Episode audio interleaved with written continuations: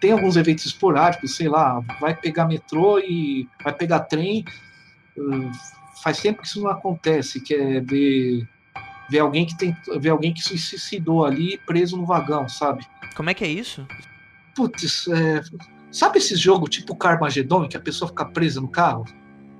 Nossa, Carmageddon é muito velho, né? É, qualquer jogo assim, GTA, qualquer jogo assim, às vezes eu tô tô no trem e eu vejo uma pessoa presa na parte de fora do vagão. Principalmente quando eu tô no vagão mais da frente ou no final. Por isso que eu prefiro pegar os do meio também. Cara, ela tá consciente, sentindo a dor do vagão em cima dela e ela presa no vagão e ele andando. É uma coisa terrível, assim, de ver. É, muito, muito triste, assim. De ver, eu não queria. Aí ela gritando, eu não queria me matar, eu não devia ter feito isso. Alguém me tira daqui. Você não pode fazer nada, né? Você até faz uma prece para a pessoa, mas você não, não tem o que fazer, assim. Você faz uma prece que ela possa ficar melhor tal, né?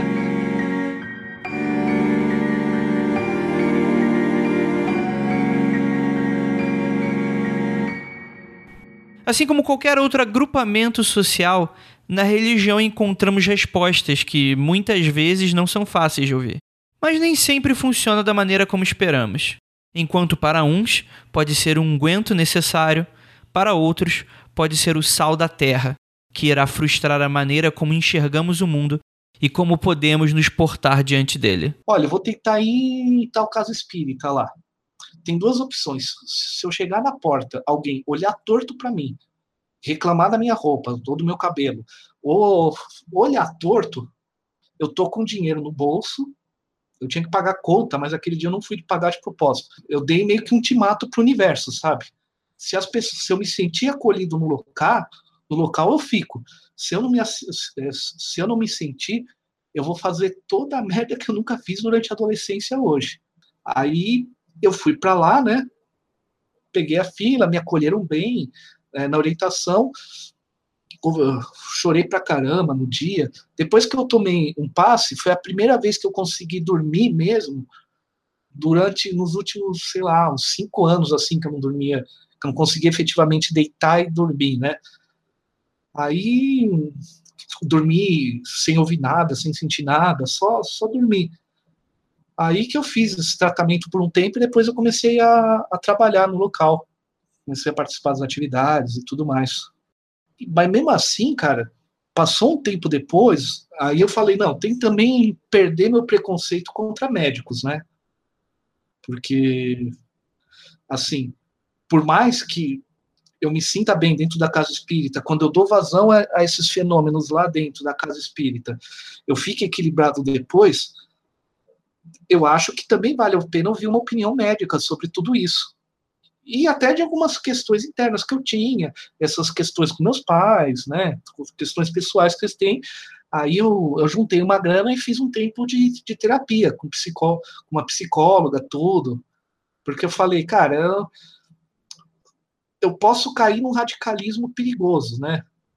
Porque às vezes você não tá bem, a casa religiosa te acolhe, e tipo você fica um pouco ligado emocionalmente ao local.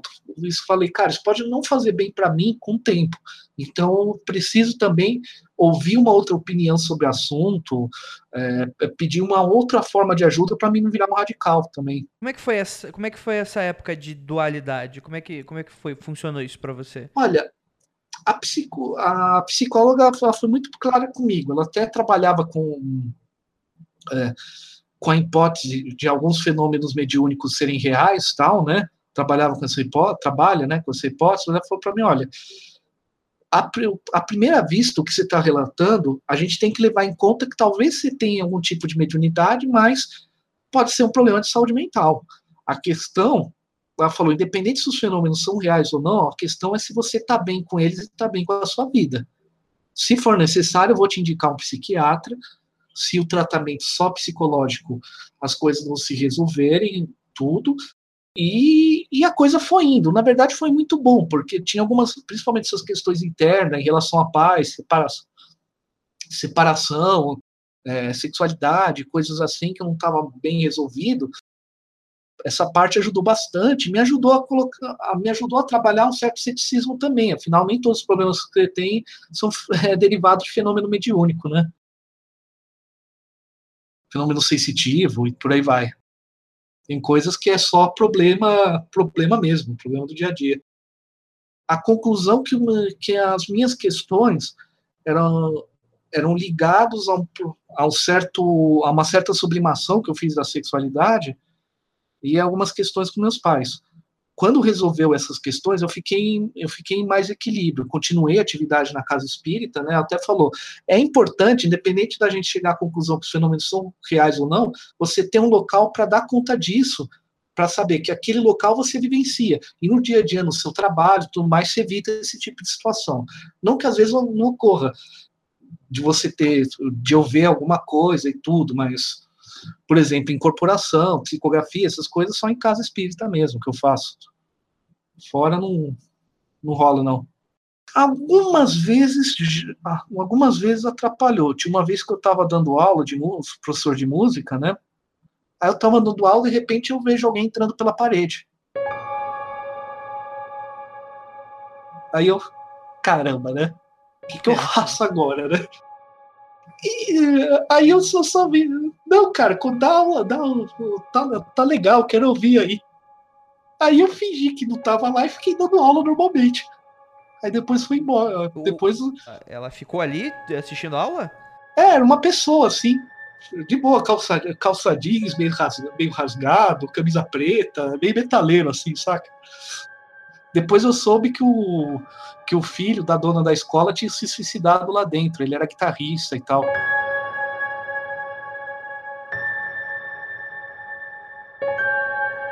Você chegou a conversar com, com, com, com a mãe? Ou não? Cara, eu não conversei porque aquilo era um. Eu soube numa outra circunstância e aquilo era muito traumático para ela. Aí falar, pô, vi seu filho aqui, sendo que já tinha o trauma do suicídio tal. Aí eu só levei, eu só descobri o nome dele e levei para oração, tudo, né? Mas eu preferi não comentar com ela porque era uma situação muito traumática para ela. Se alguém falasse no filho, ela meio que chorava. Imagina falar que, sei lá, tá na escola ainda, sabe?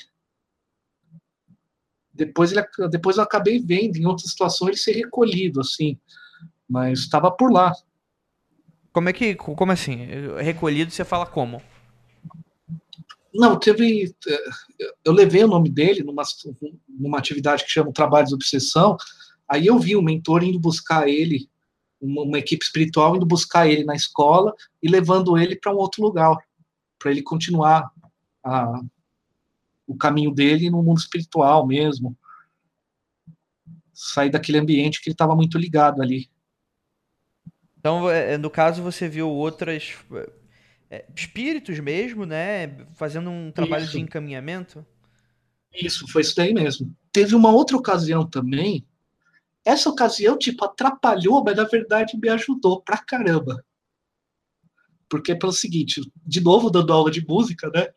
O pessoal às vezes não tá bem, e os psicólogos mandam, recomendam ter aula de música. Só que os professores de música sabem lidar com essas situações, né?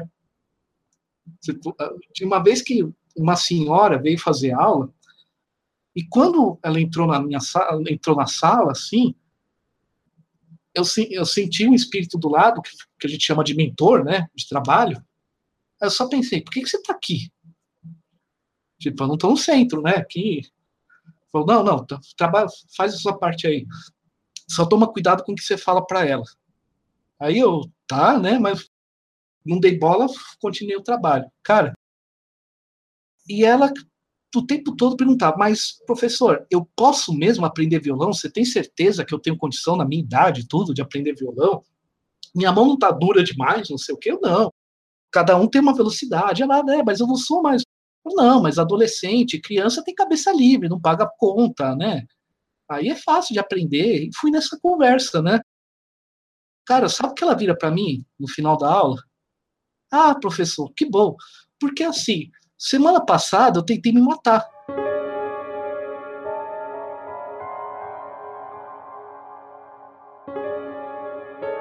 Aí não consegui, como eu fiquei viúva, tal, tentei matar, mas meus filhos chegaram em casa e não deu tempo.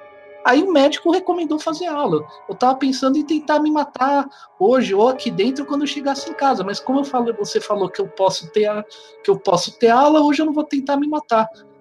Como é que é o custo da aula, tal? Eu, hã? Ela, não, é, é, conversa com a secretária lá na frente e tal. Ela, ah, mas você não vai lá? Eu falei, não, não, pode conversar com a secretária. Aí eu só encostei a porta e fiquei meio, meio quase sentei no chão naquela posição fetal, assim, sabe? Cara, o que aconteceu aqui? Tipo, é uma, uma responsabilidade muito grande, né? É, a, né, tipo, aí, aí que eu entendi porque que ele tava lá. Ele falou, faz seu trabalho, mas como eu, enquanto ela falando, eu senti, eu ficava vendo na minha cabeça, dá impulso, dá, dá um incentivo pro, positivo, pro positivo. E cara, ela ficava olhando para a bolsa o tempo todo. Eu não entendia por que, que ela estava fazendo isso. Quando ela falou, eu falei, cara, será que ela tá com uma arma, com uma faca na bolsa e ia querer se matar no banheiro aqui na escola? Porque ela falou, talvez matar aqui em casa. Aí Aí fez uns dois, uns dois meses de aula comigo. Mas tá depois... tá tudo certo, né? É, na verdade ela arrumou a fazer aula de dança, achou os velhinhos ali e tal, aí já resolveu o problema. que ótimo, né, cara? Que ótimo. É. Excelente. Isso que ela contou pelo telefone. Ah, vou parar de fazer aula, que tem. Tô fazendo aula de dança. Ah, tem uns senhores interessantes lá. Não, não, então vai dançar, vai dançar. vai lá, minha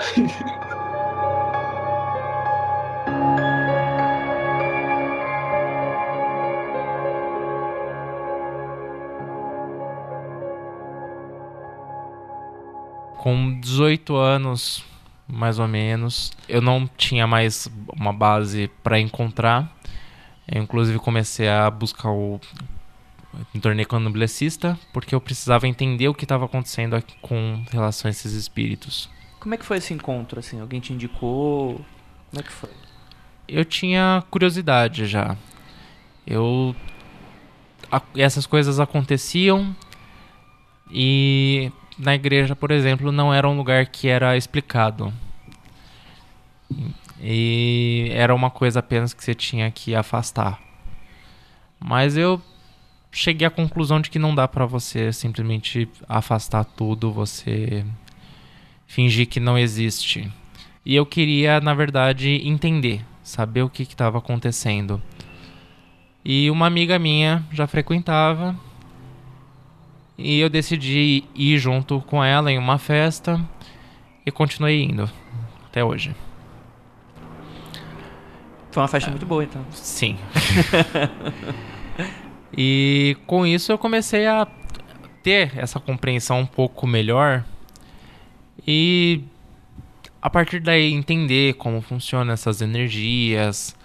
Nem sempre é uma alma que está passando, às vezes a energia de uma pessoa ainda viva, pode marcar um ambiente, você pode sentir.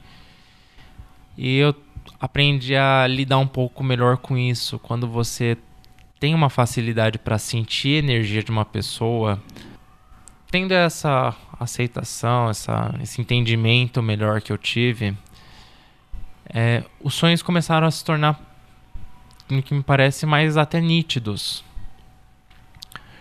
Um exemplo que foi muito nítido. Na época é. Isso não tem nem dois anos. Eu, eu tava brigado com o meu namorado. E ele falou que ia sair. Ele ia para algum lugar e não quis me falar onde. Naquela noite, eu sonhei que eu estava em um lugar aberto com muita gente. Alguém tinha pego meu celular, roubou meu celular e de repente aconteceu uma briga enorme e eu comecei a bater nessa pessoa, e outras pessoas apareceram e se tornou uma confusão. Eu acordei, fiquei na dúvida e a primeira pessoa que me veio à cabeça foi ele. A gente estava brigado, eu não contei, não sabia como falar. Deixei quieto. Aí eu só falei: ah, tá bom, pode sair, mas toma cuidado. Eu, eu fazendo meus afazeres em casa, normal. Em um certo momento eu parei e eu mandei uma mensagem de novo para ele. Eu, eu sei que você tá com o celular na mão, guarda ele agora. E toma cuidado. De noite eu não conseguia mais falar com ele. Eu mandei um áudio falando que eu tinha tido esse sonho, que era muito estranho. E que eu estava preocupado porque eu sentia que alguma coisa tinha acontecido. No dia seguinte, ele conseguiu um jeito de falar comigo, que eu lembro foi pelo Facebook. Depois ele entrou e conseguiu falar comigo. Ele me disse que ele foi no Lollapalooza. Ele estava no meio do campo. De repente alguém roubou o celular dele e desapareceu. Pouco tempo depois encontraram essa pessoa ele e os amigos dele começaram a bater nesse cara. E foi uma briga generalizada, e mas ainda assim ele não recuperou o celular. Foi exatamente o meu sonho, só que eu estava lá no sonho, era em primeira pessoa. Só que na verdade é como se eu estivesse vendo através dos olhos dele no futuro. E quando eu mandei a mensagem, guarda o celular foi a última mensagem que ele recebeu, porque logo depois foi quando roubaram ele. E foi muito nítido o que aconteceu. No meu sonho, ele foi muito preciso até no que aconteceu. A única coisa que teve diferente foi o fato de eu estar lá.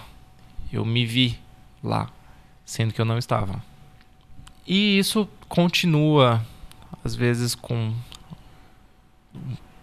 tem uma certa regularidade, mas não é sempre. A questão da sombra eu continuo vendo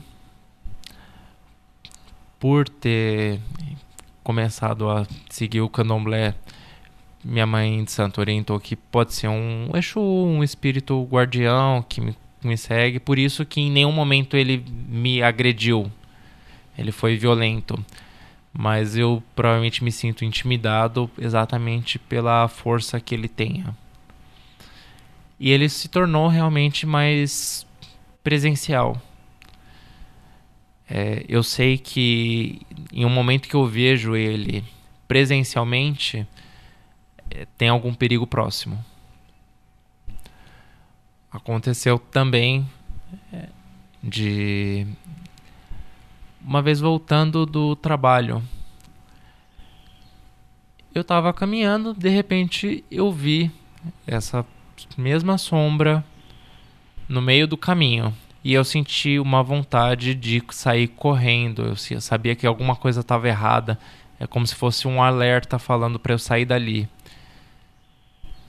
Eu desacreditei. Eu falei: não, vou conseguir, não deve ser nada e segui o mesmo caminho que eu estava.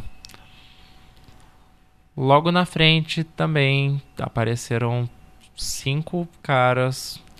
Eles não só me assaltaram, como me bateram no meio da rua. Desde então é, eu aprendi a respeitar melhor esses avisos. Posso às vezes parecer um, um louco na rua, porque se eu vejo, eu tenho essa sensação de correr, eu corro realmente eu corro, eu até que de repente eu sinta a sensação de que ali é seguro.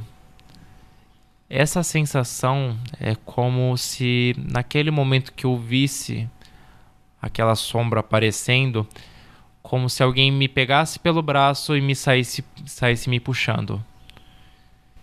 Quando eu sinto, tem essa sensação, eu saio correndo para onde estiver me puxando já fiz vários caminhos diferentes na cidade exatamente por ah, é o mesmo caminho que eu faço, mas eu desvio daquele caminho porque alguma coisa está errada.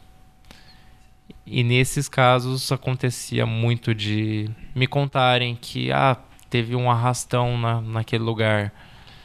Ah, é, aconteceu um acidente naquele lugar.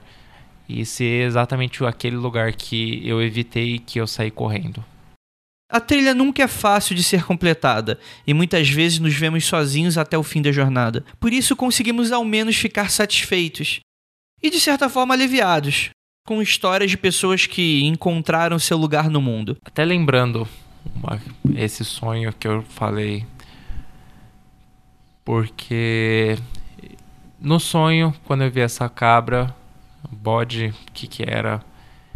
Eu dei dois passos para trás e eu senti alguma coisa nas costas e rosnou. Uhum. E já tem um tempo que eu vejo a, a mesma sombra, só que ela parece, eu digo a mesma sombra porque é a mesma sensação que eu tenho em forma de cachorro. Eu tenho, tenho um gato em casa. Eu vejo de vez em quando um cachorro enorme que eu vejo de repente passando no meu quarto, indo para a porta, indo embora. Eu travo, por mais que eu tenha hoje em dia eu tenha uma explicação, eu consiga entender melhor, ainda é uma presença forte. Então não é você não se acostuma direito a ver de repente um, um é um cachorro sombra, eu diria. Eu, é a mesma sensação que eu tenho. É mesmo momento que eu é um momento que eu fico completamente vulnerável. E eu acredito ser a mesma entidade, só que de uma forma animal. É um cachorro grande, todo preto, uma sombra e magro. Que de repente passa pela casa, é, passa pela rua. E um cachorro que sobe no meio da rua também não, não é uma coisa que você vê sempre. E é, é uma presença que eu digo se até a mesma entidade, porque já aconteceu de pessoas próximas que começaram a conviver comigo começarem a ter essa começaram a ver também essa mesma entidade sem que eu tivesse descrito para elas. Eu associo esse cachorro à mesma entidade já pelo meu sonho de pequeno, que eu ouvi rosnando atrás de mim. E hoje eu vejo, às vezes, na forma de cachorro. Já aconteceu de pessoas que têm convívio na minha casa, de repente, nossa, eu, vi um cachorro passando. Eu, como que era? Ah, um cachorro todo preto, grande, só que bem magrinho, parecia um tem uma raça que eu até esqueci mas parecia de tal raça. Parecia, eu vi um cachorro passando na sua casa. Você não tem cachorro. Aí eu, ah, tudo bem, é, é de casa. é de casa. Não, não, não vai dar nada. É, acontecer essa manifestação de cachorro no caso de um, um ex-namorado também que eu morei com ele Certa vez eu contei que eu era do candomblé, que eu via algumas coisas diferentes, tudo, mas não entendi muito detalhe. E ele não se interessou e ele debochou de mim ainda. E aí ele morreu no dia seguinte. Olha, que quase oh. infartou. Porque não foi acho que nem na mesma noite, foi no dia seguinte, uma coisa dessa, mais próximo. Uhum. Ele, em sonho, ele disse que acorda no meio do sonho.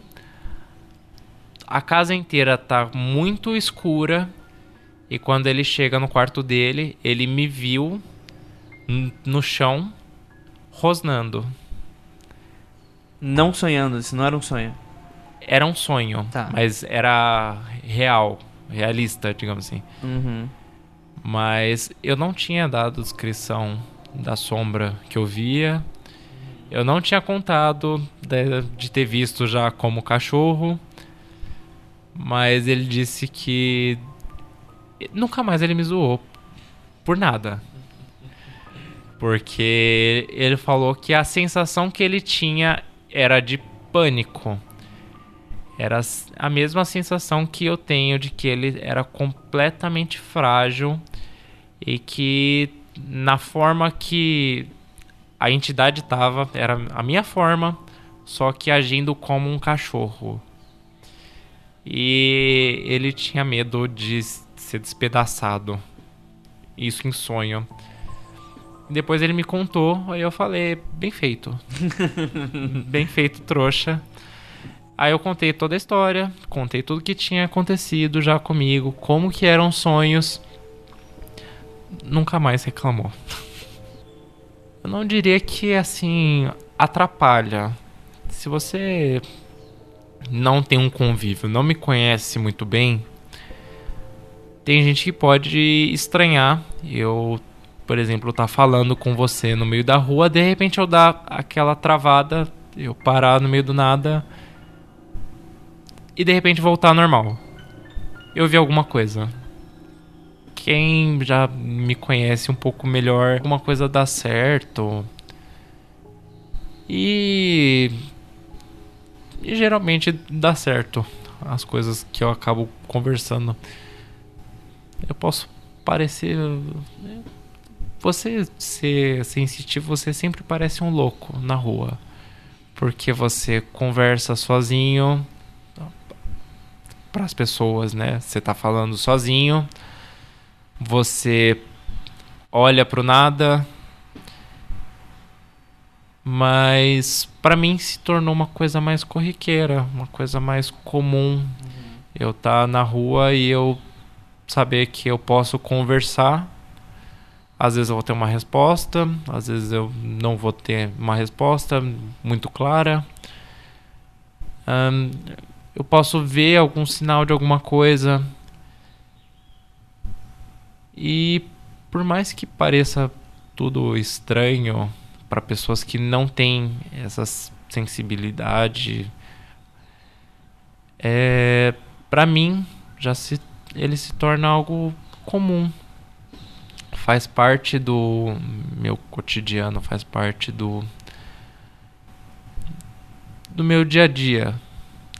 É algo que eu aprendi a lidar, eu aprendi que vai me acompanhar e eu posso lidar da ma melhor maneira, eu posso aprender com isso, eu posso conseguir ter uma vida mesmo sendo diferente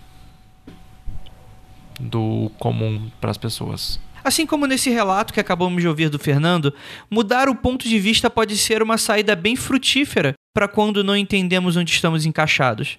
Da mesma forma, Tiago traz o alerta quanto à responsabilidade que muitas vezes não fazemos a mínima ideia que possuímos. Né? Bom, então, teve uma vez que eu fui na Gruta dos Palhares. Gruta dos Palhares é uma gruta muito bonita que tem na cidade de Sacramento. É uma cidade tranquila ali, né? É, e perto de Uberaba.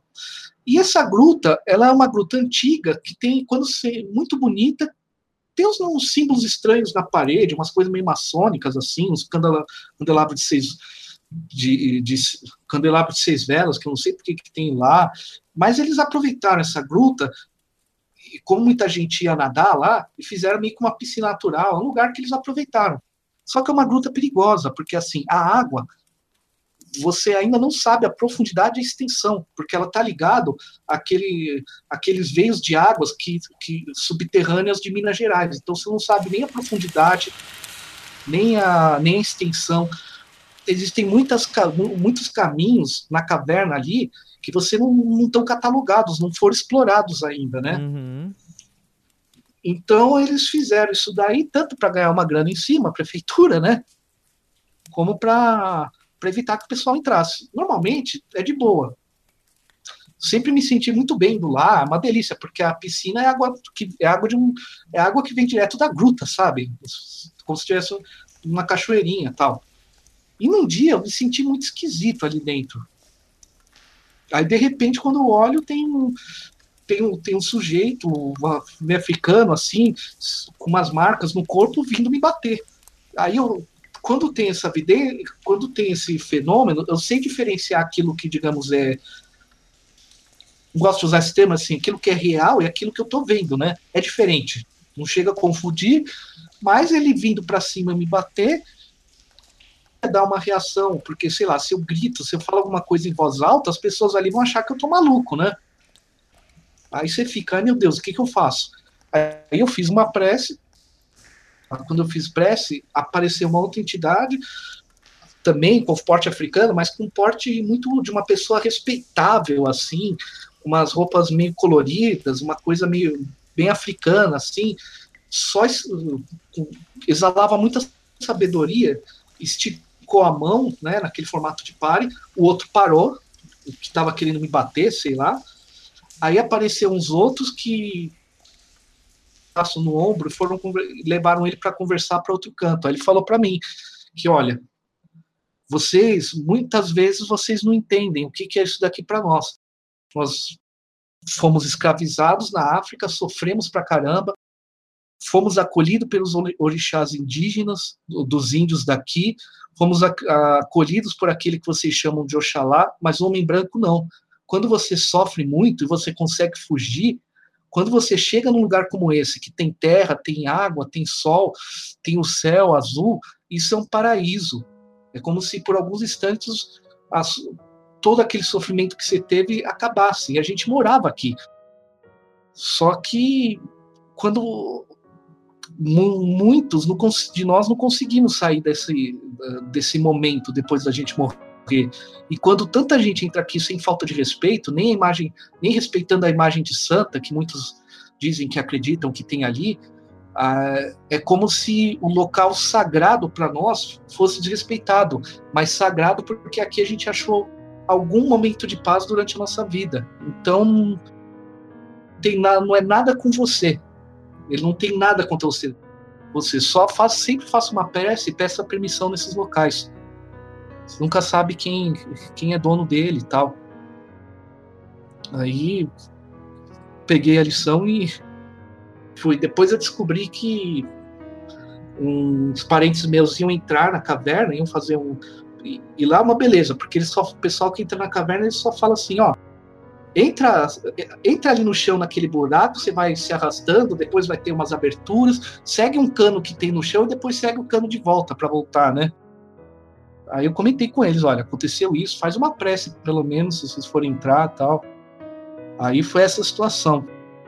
Ele falou uma... tudo isso para você? Do tipo, você tava sozinho nessa ocasião? Eu tava com os familiares, eles estavam em volta, eles só viram que eu fiquei meio parado, mas falou mentalmente também, tudo pela mente, assim. Eu ouvia como pensamento, eu via a figura da minha frente, tudo, sabia que era claro para mim que as outras pessoas não estavam enxergando, né? Mas é, é que como se fosse um flash, é, é como se o tempo fosse diferente, sabe?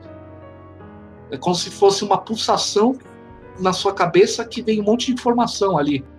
É essa é a melhor descrição que eu consigo dar. Sabe esses filmes assim que tipo o cara toca num objeto, meio que foi aí o diretor corta, faz uma fusão, alguma coisa do gênero, acontece um monte de coisa e quando volta pro quando corta de novo volta para a cena passou um segundo, sabe? Foi uma coisa desse nível assim.